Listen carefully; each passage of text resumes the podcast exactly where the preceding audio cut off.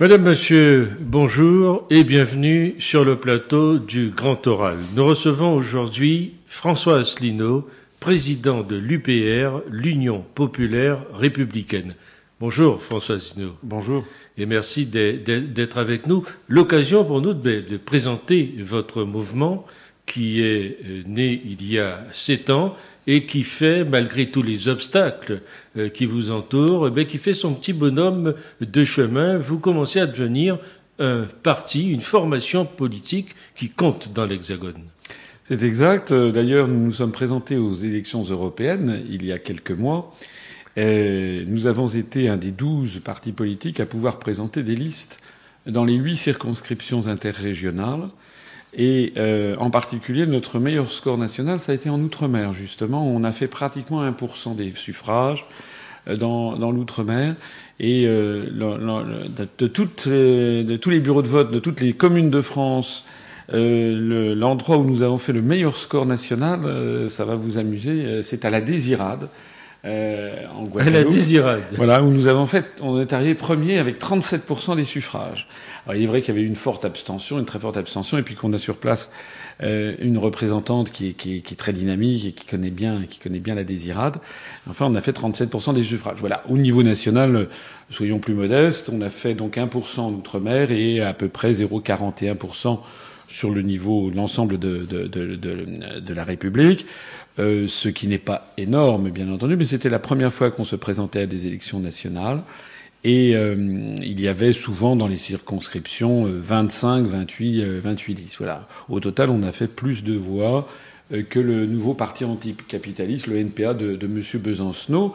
Et pour les observateurs, c'est quand même un score tout à fait, tout à fait étonnant. Euh, parce que vous allez le dire parce qu'on ne vous voit nulle part. Voilà, on ne me voit nulle part. On ne me voit tellement nulle part qu'aujourd'hui même, euh, le journal Libération vient de sortir un organigramme des partis politiques. On n'y est pas. Alors ils mettent les plus petits partis qui soient, et puis nous, systématiquement, on nous ignore. Euh, c'est un hommage du vice à la vertu, comme on dit. C'est que, en fait, on fait très peur.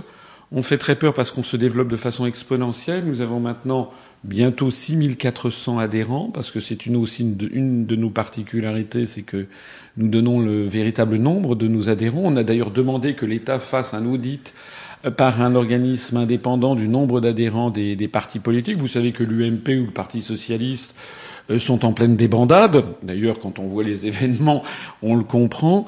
Nous, nous avons un taux de croissance qui est, euh, fulgurant. Euh, et uniquement grâce à Internet d'une part. C'est ça qui est extraordinaire. Et puis les euh, petites télévisions ou les petites radios, je dis petites sans mépris, mais parce qu'elles ont une moindre audience que les très grands médias comme TF1 euh, par exemple, ou, ou, France Inter ou RTL. Donc ce sont soit les, les, les radios locales ou les télévisions web, soit par, un, par notre site Internet et notre page Facebook que nous nous développons, et puis le bouche à oreille. On vous a vu quand même une fois sur Antenne 2.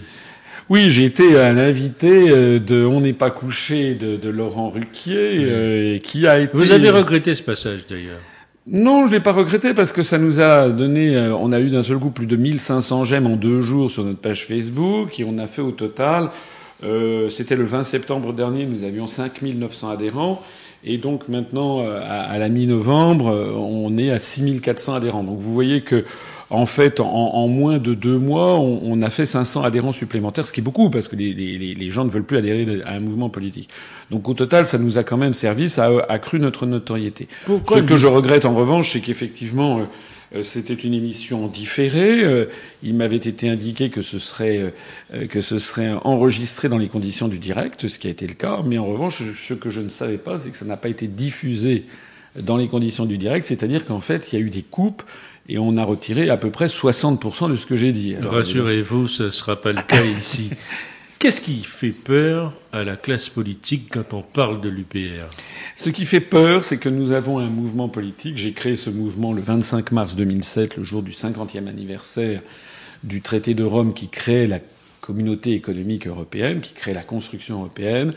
Et ce qui fait peur, euh, en fait, à l'ensemble de la classe politique, depuis l'extrême droite jusqu'à l'extrême gauche, en passant par l'UMP, le MoDem, le PS, euh, c'est plusieurs choses. La première, c'est que, euh, je vais paraître un peu fanfaron, mais je connais mes dossiers. Et les gens qui m'ont rejoint sont des gens, des professionnels, euh, qui, euh, je pense par exemple au colonel en retraite Régis Chaman, qui est l'auteur du seul ouvrage de stratégie militaire aérienne en français. Je pense à Vincent Brousseau, qui était un des deux économistes au service euh, de la politique monétaire à la Banque centrale européenne. Donc ces gens m'ont rejoint. nous connaissons nos dossiers et nous analysons sans, sans changer d'opinion depuis la création de ce mouvement que si la France est dans la situation dans laquelle elle est, c'est d'abord et avant tout, c'est pas le seul problème, mais c'est d'abord et avant tout parce que les Français ne décident plus de leur propre avenir, que ces décisions nous sont imposées par la Commission européenne à Bruxelles, la Banque centrale européenne à Francfort et l'OTAN qui est à Bruxelles mais qui est dirigée depuis Washington.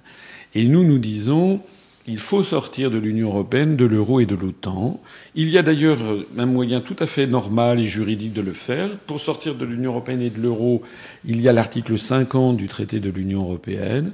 Et pour sortir de l'OTAN, il y a l'article 13 du traité de l'Atlantique Nord. Et ce sont, c'est prévu dans les traités, donc c'est possible. Si ça n'était pas possible, ça serait pas prévu. Oui, mais c'est pas ce qu'on dit.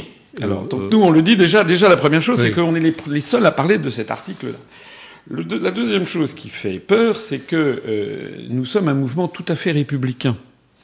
Et un mouvement, notre programme politique s'inspire de celui du Conseil national de la résistance de 1944, remis au goût du jour évidemment, mais par exemple nous insistons sur la nécessité d'avoir des services publics puissants, nous sommes contre la privatisation des services publics, au contraire, on veut les renationaliser.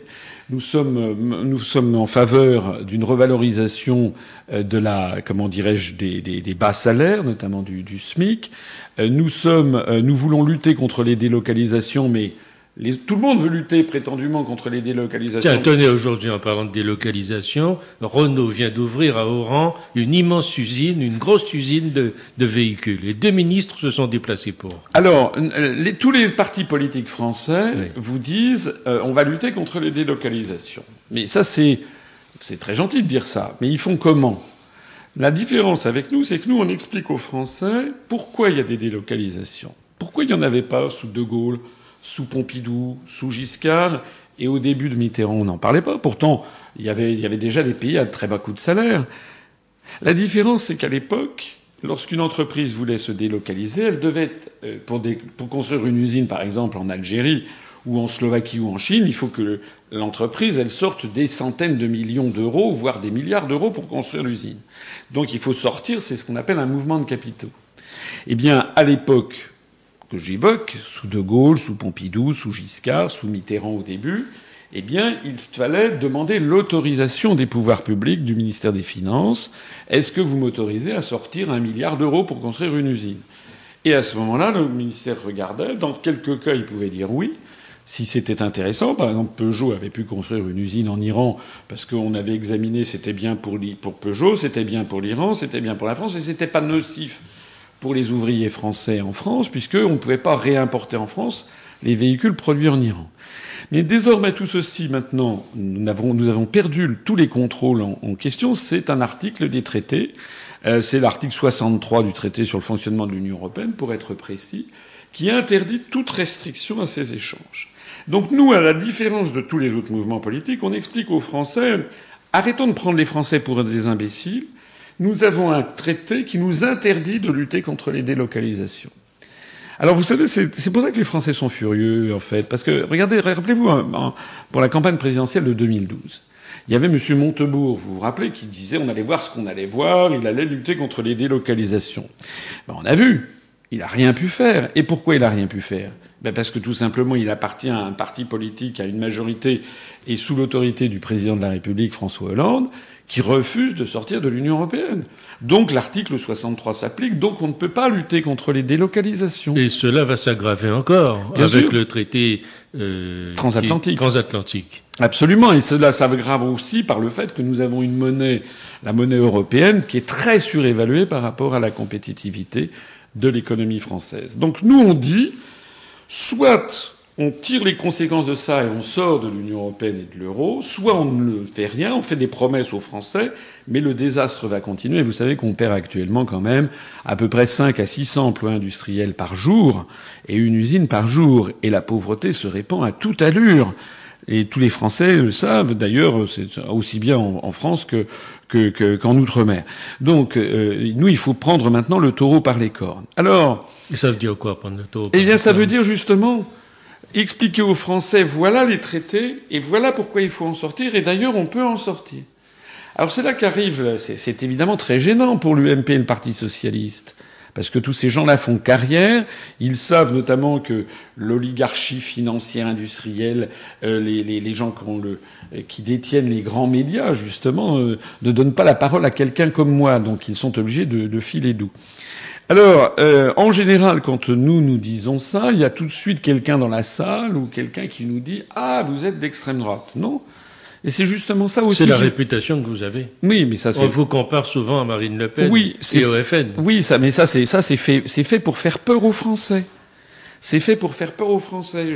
J'ai déjà dit, je le répète, je paye une caisse de champagne à tous les auditeurs qui pourront me présenter une profession de foi de Madame Le Pen ou du Front National à quelque élection que ce soit d'ailleurs, où il serait question de sortir de l'Union européenne et de l'euro. En fait, le Front National, de temps en temps, critique l'Europe. Ça c'est vrai, critique beaucoup. Il n'est pas le seul d'ailleurs. Tous les partis critiquent. Mais au moment fatidique des élections, au moment de la profession de foi, où il suffit d'ailleurs d'aller sur son site internet et voir que ça n'est jamais écrit nulle part. Voilà. Alors, euh, nous, la première chose que nous reprochons au Front National, c'est d'abord il ne, prend pas du tout les engagements que les Français croient. Et puis, deuxièmement, le Front National est par ailleurs un mouvement d'extrême droite. Il tient des propos qui sont scandaleux. Le fait de sortir de l'Union européenne n'a absolument rien d'extrême droite. La Suisse, la Norvège, l'Islande ne sont pas dans l'Union européenne, ça n'est pas des partis d'extrême droite.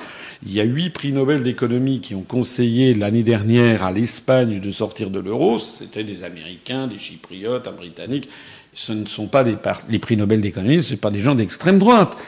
Au, au, gouvernement britannique actuel, vous avez deux ministres, euh, Philip Hammond et Michael Gove, qui ont appelé le Royaume-Uni à sortir de l'Union européenne. Ce ne sont pas des gens d'extrême droite. Il paraît que Cameron va faire un pas vers ça. Oui. Donc euh, il faut bien mettre ça, c'est vraiment important, c'est que les Français comprennent que l'on a le droit de sortir de l'Union européenne, de l'euro, et puis de l'OTAN pour des raisons un peu différentes, mais des raisons de politique, de géopolitique internationale, parce que nous, nous considérons que la France est désormais vassalisée par les États-Unis. On a parfaitement le droit d'être, de, de, penser ça et de le dire sans être d'extrême droite. D'ailleurs, nous, nous ne sommes absolument pas d'extrême droite. il suffit d'aller voir notre charte sur notre site internet. Euh, j'en profite pour faire un peu de publicité. UPR.fr, Union populaire républicaine. Il suffit d'aller voir notre charte. Il suffit d'aller voir le programme et pour constater que nous sommes tous au fin mouvement d'extrême droite. D'ailleurs, chez nous, il y a maintenant une majorité de nos adhérents qui sont plutôt de la gauche, voire même parfois de, de très à gauche, qui nous ont rejoints. En fait, il y a de tout.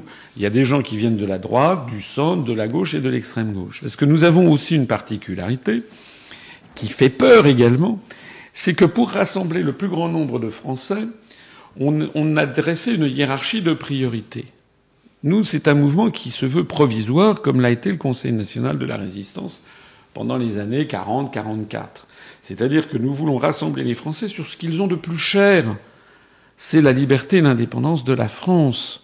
Parce que si on ne fait rien, on est en train de laisser détruire notre pays, notre niveau de vie, notre liberté. On est en train de laisser démolir le, le droit du travail. Est-ce que les Français sont d'accord pour devenir progressivement des esclaves? Des gens qui seront embauchés pour deux heures par semaine, payés à des clopinettes, c'est ça vers quoi on va. Donc tous les acquis sociaux euh, qu'avaient obtenus nos parents, nos grands-parents, nos arrière-grands-parents, tout le patrimoine national, les entreprises publiques, etc., qu'avaient constitué les générations qui nous ont précédés, tout ça est en train maintenant d'être vendu ou détruit. Donc, on, va vous dire, on va vous dire que le monde est en train de changer, que le monde est en mouvement, et que tout cela doit changer aussi. Oui, oui, le monde est en mouvement, c'est sûr, mais euh, par exemple, on parlait des délocalisations.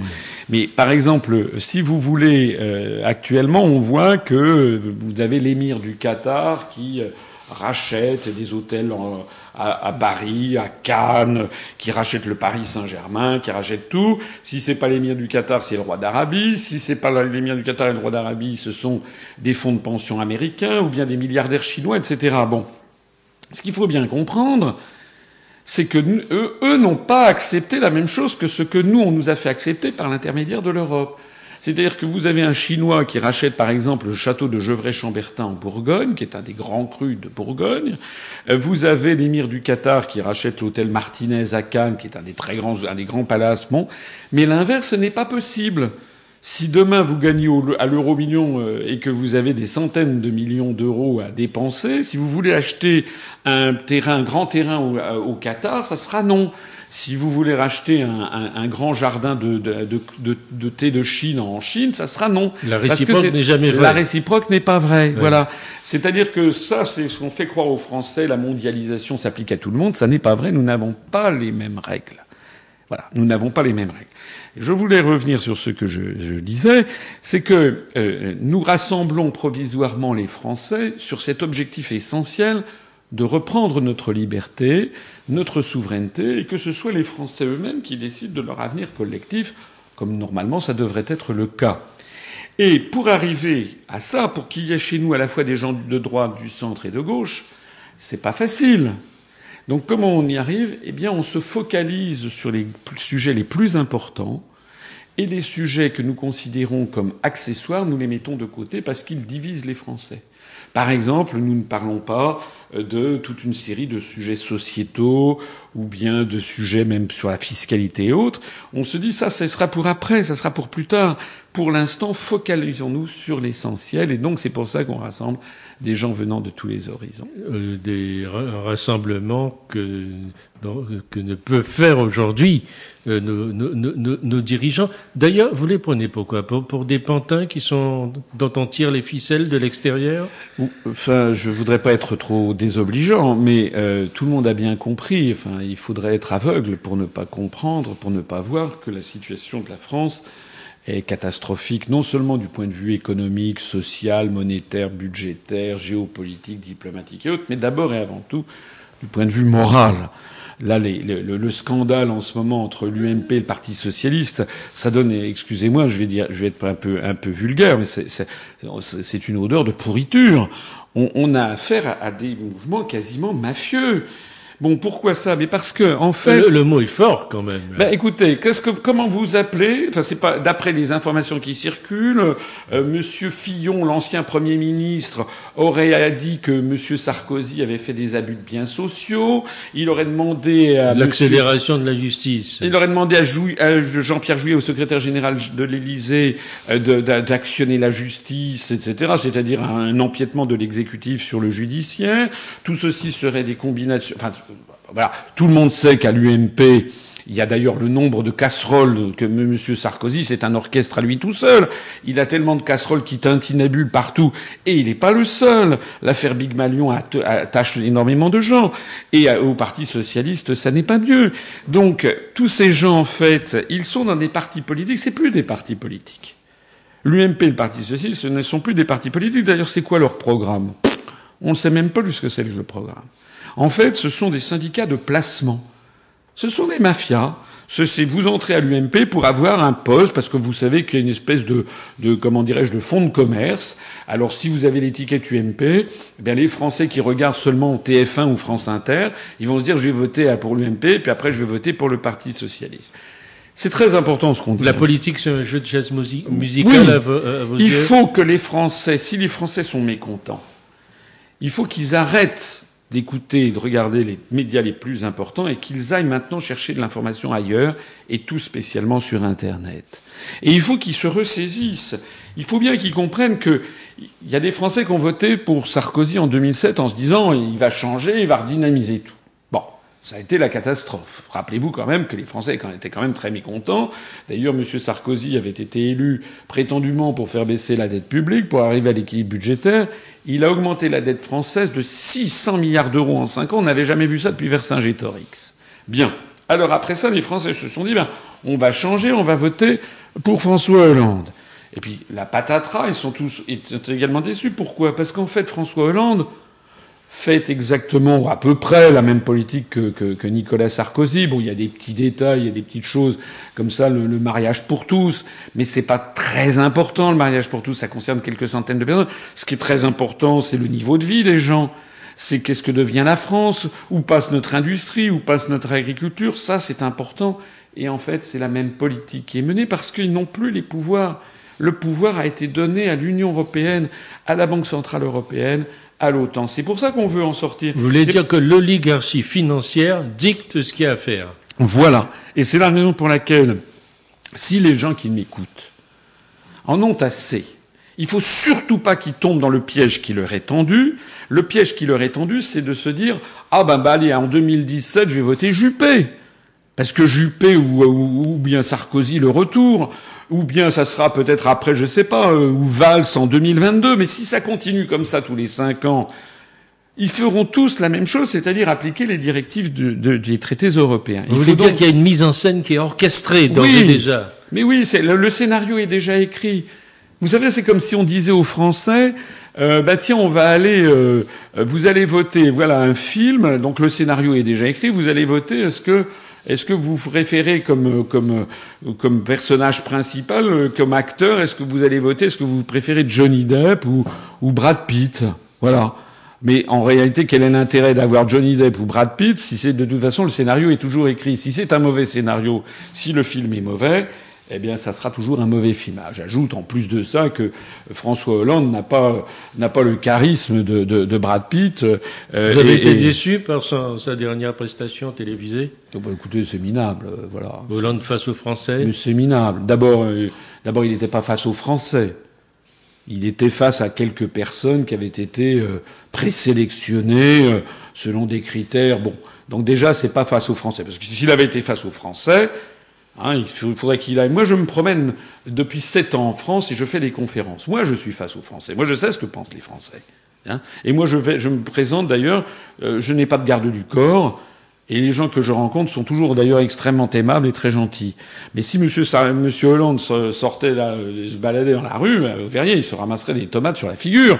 Là, il y a 90% des Français qui, considèrent qu'il a trahi ses, ses, promesses électorales. Et au dernier sondage, il y a plus de 12% des gens qui le, soutiennent. Donc c'est se moquer du monde. Normalement, s'il avait été face aux Français, il aurait fallu qu'il y ait 100 personnes, et il y en aurait eu 90 personnes qui lui auraient, qui l'auraient insulté. Là, il aurait été face aux Français. Donc déjà, cette émission était une émission, c'était du théâtre. Bon, je signale d'ailleurs au passage que je ne trouve pas tout à fait normal que le président de la République s'exprime sur une télévision privée et non pas sur la télévision publique. J'en profite d'ailleurs pour signaler que dans notre programme, nous, nous souhaitons la renationalisation de TF1 pour l'extraire des, des, des, des, grandes entreprises privées qui possèdent cette, télévision euh, et qui font de, en permanence diffusent des informations pour abrutir la population. Bien. Alors, deuxièmement, cette émission bah, télévisée, vous avez vu le président de la République. Euh, il, il, il, croyait quoi? Il croyait qu'il il se prenait pour un animateur de variété. Euh, il se prenait pour un, un, un employé de, de, de, la NPE ou de Pôle Emploi en train de donner des conseils. Mais enfin, c'est minable.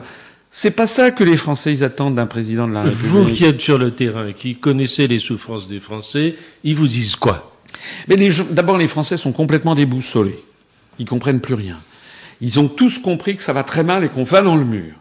Et ils veulent avoir déjà un bon diagnostic. Donc nous, c'est la première des spécificités, c'est que nous, on fait le bon diagnostic. C'est comme si vous êtes malade, vous allez chez un médecin, vous attendez que le médecin, avant de vous donner les médicaments, fasse déjà le diagnostic. Donc nous, le diagnostic que nous faisons, je l'ai déjà dit, j'y reviens, le problème numéro un de la France, ça n'est pas le seul problème, mais c'est le problème numéro un, c'est que les Français ne décident plus eux-mêmes de ce qu'ils peuvent mettre comme, comme politique. Donc la première chose, c'est que les Français reprennent leur pouvoir, sortent de l'Union européenne, de l'euro et de l'OTAN pour qu'ils décident par eux-mêmes des politiques qu'ils veulent. On recentre les choses. Donc. Deuxièmement, si on sort de l'euro, avec une monnaie nationale, nous pourrons gérer notre monnaie de façon à ce qu'elle soit conforme à la compétitivité de notre économie. Actuellement, l'euro est 30% trop cher par rapport aux productions françaises. Nous avons la même monnaie que l'Allemagne, mais nous n'avons pas la même économie que l'Allemagne. Nous n'avons pas les mêmes usines que l'Allemagne. Nous n'avons pas les mêmes industries que l'Allemagne. Donc, la, le Elle va reposer sur quoi cette monnaie? Eh bien, le, le, le franc sera la monnaie, comme comme comme c'est le. Vous savez, il y a 190 pays dans le monde, il y a 150 monnaies dans le monde. Donc, nous aurons une monnaie comme euh, comme le Venezuela a sa monnaie, euh, comme le Paraguay a sa monnaie, le Guarani, ou comme le ou comme le, je sais pas moi. Enfin, euh, vous voulez un instrument financier avec lequel vous pouvez jouer au crédit circonstance. C'est-à-dire avec des taux d'intérêt et un taux de change externe un taux de change extérieur qui soit, qui permette de vendre nos productions. Vous savez, il y a une étude qui a été faite, c'est un peu technique, je suis désolé de le signaler, mais il y a une étude qui a été faite par un économiste, Jacques Sapir. Euh, ça vaut ce que ça vaut, mais enfin, ça, ça devrait faire l'objet d'un grand débat qui a, euh, euh, qui a examiné ce que pourrait procurer la sortie de l'euro avec un franc qui serait déprécié de 30 alors c'est vrai que les produits d'importation coûteraient plus cher, mais justement, on importerait moins et on ferait bien davantage travailler en France.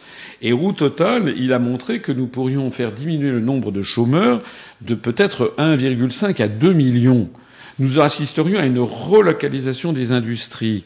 On aurait donc d'un seul coup un taux de croissance qui serait, euh, selon les différents scénarios qu'ils ont bâtis, entre plus 8 et plus 20% en, en, l'espace de 4 ans. Donc c'est ça qu'il faut. Il nous faut absolument redonner de l'oxygène à l'économie française et avoir une monnaie qui ne soit pas beaucoup trop euh, surévaluée comme c'est actuellement euh, le cas. Et que le dollar ne soit plus omniprésent aussi. Oui, alors ça c'est ça c'est encore encore un autre problème. Mais euh, ça n'est pas non plus les seules raisons. Je disais tout à l'heure, je parlais de cet article 63 qui interdit les délocalisations.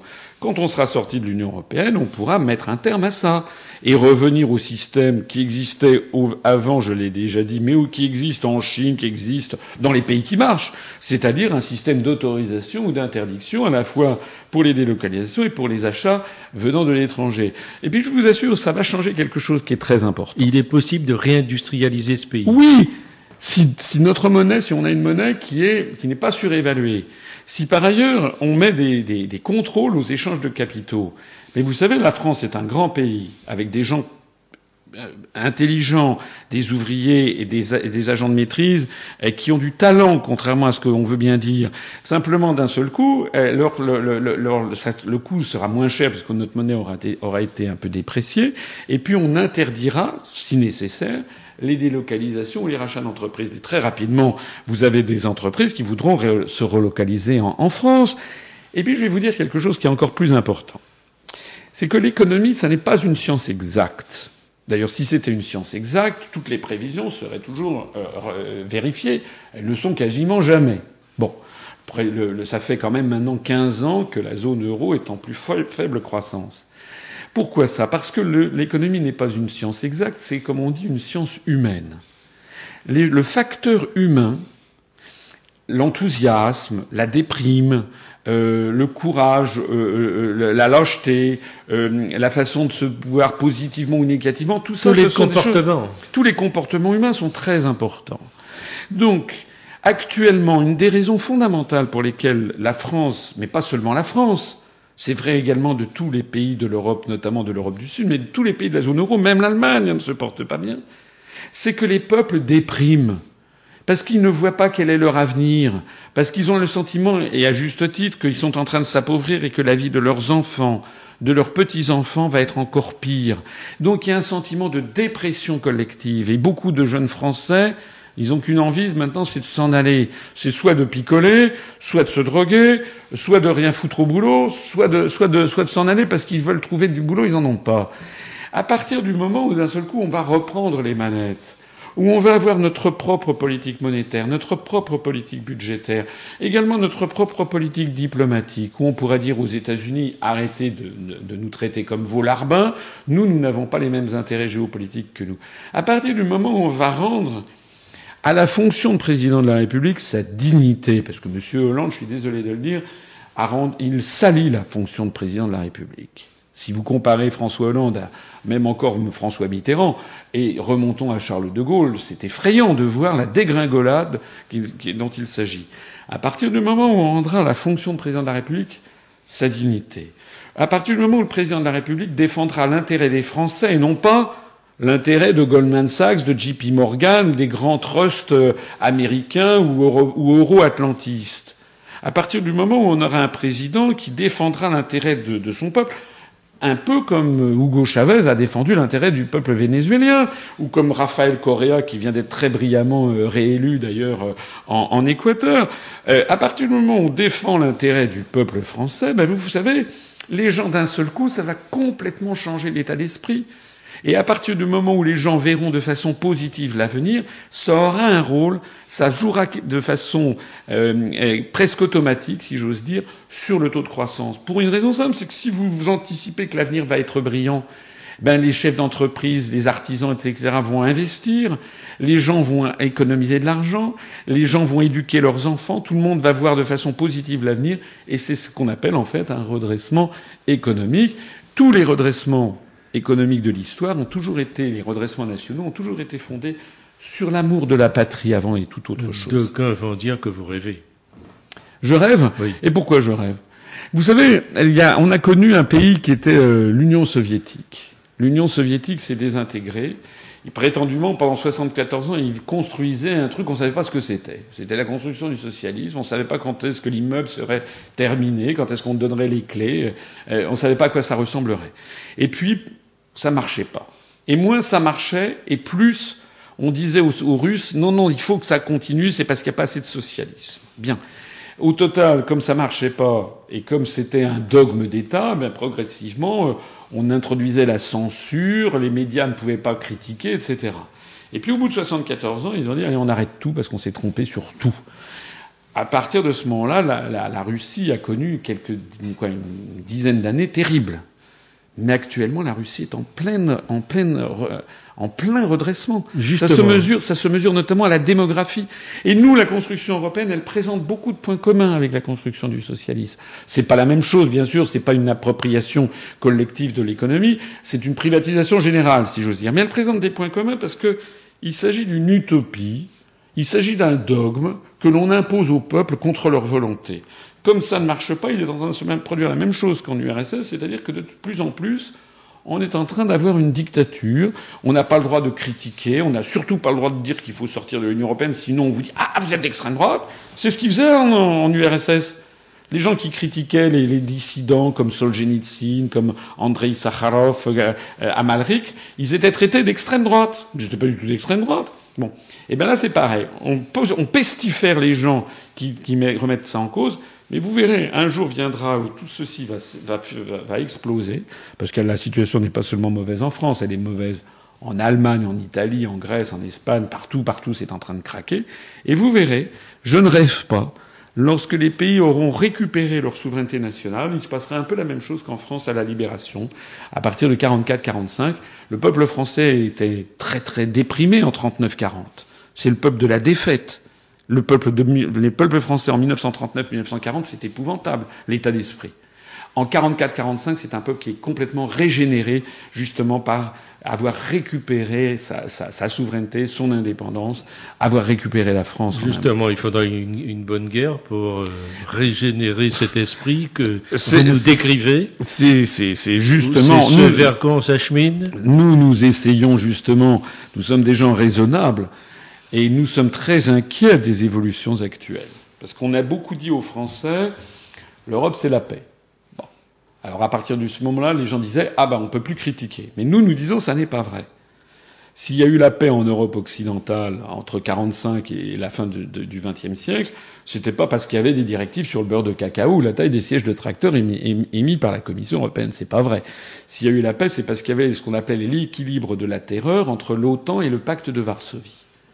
En revanche, ce qui est en train de se produire en ce moment, c'est que l'Europe est en train de nous emmener vers la guerre.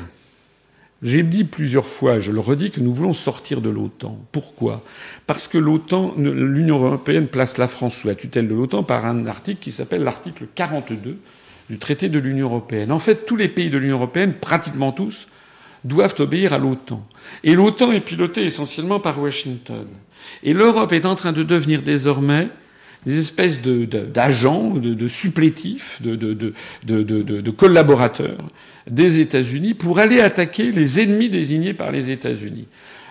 L'Afghanistan, l'Irak, le Sud-Soudan, la Libye, la Syrie, l'Ukraine. Maintenant, on est en train de dire aux Français qu'on a des ennemis ce sont les Arabes, les Arabes et les musulmans, et puis ce sont les Russes.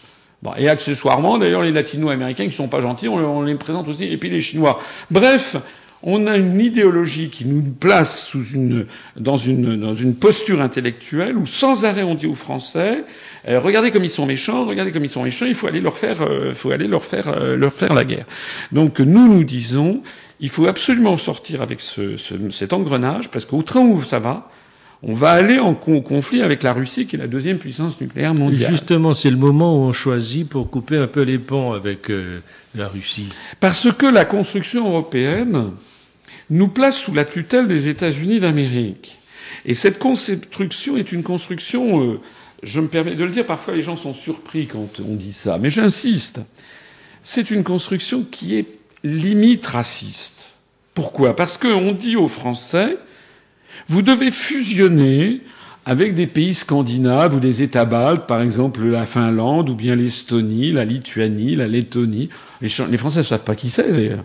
Moi, j'ai rien contre ces peuples, mais ce sont des peuples avec lesquels on n'a pas de lien particulier, ni historique, ni linguistique, ni euh, migratoire, euh, ni commerciaux. Bon, en revanche, la France, elle a des liens extrêmement importants avec les pays du Maghreb, avec les pays d'Afrique francophone, avec un certain nombre de pays de la Caraïbe, je pense à, Haïti, avec des pays latino-américains, avec des pays d'Asie et des pays du monde arabe. Charles de Gaulle avait laissé à la France une politique arabe, des liens également avec, euh, avec la Russie. Donc nous nous disons, que euh, cette construction européenne, en fait, ressemble un peu, je, attention euh, à ce que je dis, mais je, je le dis délibérément, c'est un peu la politique de l'apartheid. Vous savez ce qu'il y avait en Afrique du Sud, où on voulait séparer les Blancs des Noirs, des Indiens, etc. Ben, c'est ça, en fait. Et nous, nous disons que c'est une erreur tragique, et en plus de ça, euh, euh moralement condamnable. C'est une erreur tragique parce qu'au XXIe siècle, c'est pas comme ça que les choses doivent se passer. Au XXIe siècle, tous les peuples doivent être en contact les uns avec les autres. Voilà. Nous devons avoir les meilleurs liens possibles avec les pays de la Caraïbe, avec les pays latino-américains, avec les pays du monde arabo-musulman, avec les pays d'Afrique, a fortiori les pays francophones. C'est ça nous avons... votre conception de la mondialisation. Oui, oui, nous sommes pas, nous, nous ne sommes pas pour la mondialisation parce que la mondialisation c'est un mot codé en fait. quel mot vous mettez à la Nous on prend un mot qui est euh, un beau mot français qui était là, le génie français, c'est le mot universel. Nous sommes pour un universalisme, c'est-à-dire que notre vision du monde, et ça c'est aussi ce qui nous distingue des autres, hein, parce que euh, tous les partis politiques français sont tous là à dire qu'il faut faire l'Europe. Il faut faire l'Europe quand vous dites mais pourquoi il faut faire l'Europe? Au bout du compte, ils vous disent mais vous vous rendez compte On va être submergé par les Arabes, par les Noirs, par les Indiens, par les Russes, par les Chinois. Ils ont peur, mais nous on n'a pas peur. Nous on est pour l'universalisme, c'est-à-dire qu'il faut qu'au XXIe siècle, d'une part, les États on respecte les identités nationales de chaque État. C'est fini. Il faut plus qu'il y ait un peuple qui veuille dominer les autres. Et ça, c'est les peuples blancs qui se sont passés le mistigris pendant 2000 ans. Ils voulaient être les empereurs, les rois du monde. La France, elle a, la France aussi, elle a, elle a, elle a connu cette phase-là avec oui. Napoléon. Maintenant, c'est les États-Unis d'Amérique qui veulent dominer le monde entier. Donc nous, on dit, au troisième millénaire, c'est plus comme ça que les choses doivent se passer. Il doit y avoir un concert des nations. C'est-à-dire qu'il faut respecter c'est un mot très important, le mot de respect. Il faut respecter l'identité nationale de tous les États. Ça, c'est un point important. Chacun doit pouvoir gérer son pays comme il l'entend. Mais pour autant, il faut également développer les liens d'amitié, de coopération industrielle, économique, culturelle avec tous les États du monde, sans faire de distinction nauséabonde, suspecte, entre les pays blancs, disons le mot, et les pays blancs chrétiens, et puis le reste du monde. Ce que je dis là, d'ailleurs, c'est exactement la charte de l'Organisation des Nations Unies de San Francisco qui avait été faite à la fin de la Seconde Guerre mondiale. La charte de l'ONU précise bien que chaque État a le droit de se développer comme il l'entend. on ne doit pas faire d'actes d'ingérence dans les affaires intérieures des autres États, mais on doit développer la coopération entre les États. C'est exactement, nous voulons revenir, nous, aux idéaux de la Charte des Nations Unies. Nous voulons redonner aux Nations Unies sa vigueur. Nous voulons d'ailleurs qu'il faudrait qu'il y ait une réforme du Conseil de sécurité pour qu'il y ait des pays latino, un pays comme le Brésil ou un pays comme, euh, comment dirais-je, comme, euh, comme l'Inde puisse euh, avoir un poste au, au, Conseil de sécurité, un poste permanent.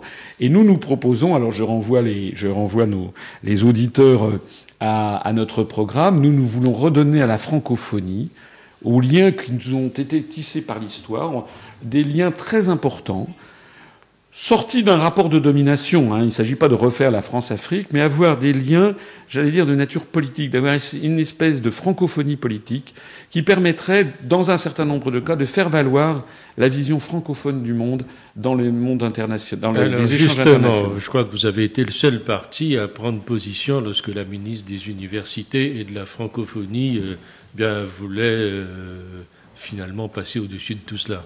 Oui, ben Madame Fioraso, qui est la ministre, qui était ministre euh, et qui est toujours d'ailleurs ministre de, l'enseignement supérieur, a fait voter une loi où maintenant en France, on va pouvoir suivre des, études supérieures en anglais. Euh, c'est absolument scandaleux. C'est d'ailleurs une trahison, une trahison des pays qui nous ont fait confiance, une trahison des Québécois, c'est une trahison des pays d'Afrique. J'ai participé à un débat dans une petite télévision avec Christophe Ondelat, où il y avait Calixte Beyala. Vous connaissez cette auteure euh, qui est euh, franco-camerounaise. Elle était, elle était là à défendre ma position. Il faut que nous soyons, que nous ne devons pas avoir honte de ce que nous sommes. La, langue française est une vision du monde comme la langue anglaise. Il n'y a pas que la vision du monde. Euh, les Français, par exemple, sont un peuple qui est un peuple de juste milieu. Nous ne sommes pas en France. Euh, euh, on ne veut pas faire une économie collectiviste. C'est pas notre génie. On ne va pas avoir une économie complètement socialisée. D'ailleurs, ça n'a marché nulle part. Bon. Mais on n'est pas non plus des ultralibéraux. On ne veut pas une économie à l'américaine. Les Français, ils veulent qu'il y ait un État assez fort, assez puissant, qui assure la justice sociale entre les gens. Et les Français, moi j'ai jamais vu hein, au cours de mes sept ans de, que je, ça fait sept ans que je parcours la France. C'est ce que vous leur garantissez? Oui, oui, parce que les Français, ils veulent qu'au grand moment de la vie, c'est-à-dire la naissance, l'éducation, la maladie et la mort, en fait, les Français, ils veulent que tout le monde soit traité à peu près de la même façon. C'est peut-être notre vieux fond chrétien qui est derrière. Et tous les Français, qu'ils soient de droite, du centre ou de gauche, sont très attachés à ça. Le modèle américain, c'est pas ça. Le modèle américain, il y a 50 millions d'Américains qui n'ont pas de couverture sociale. Et si on laisse l'Europe actuelle mener sa politique à son terme. Ce qui est prévu au programme, c'est le démantèlement de la sécurité sociale, c'est qu'après il y aura une, une, une, une, médecine pour les riches, une médecine pour les moins riches, une médecine pour les pauvres, une médecine pour les très pauvres qui n'auront pas de médecine du tout. Et ça, c'est intolérable pour l'esprit français. Ça, cette vision-là que nous avons, c'est une vision qui est largement partagée par beaucoup de peuples du monde. Merci François Asselineau de nous avoir fait part de vos réflexions et d'avoir été notre, invité, François Asselineau, donc président de l'UPR, Union populaire républicaine.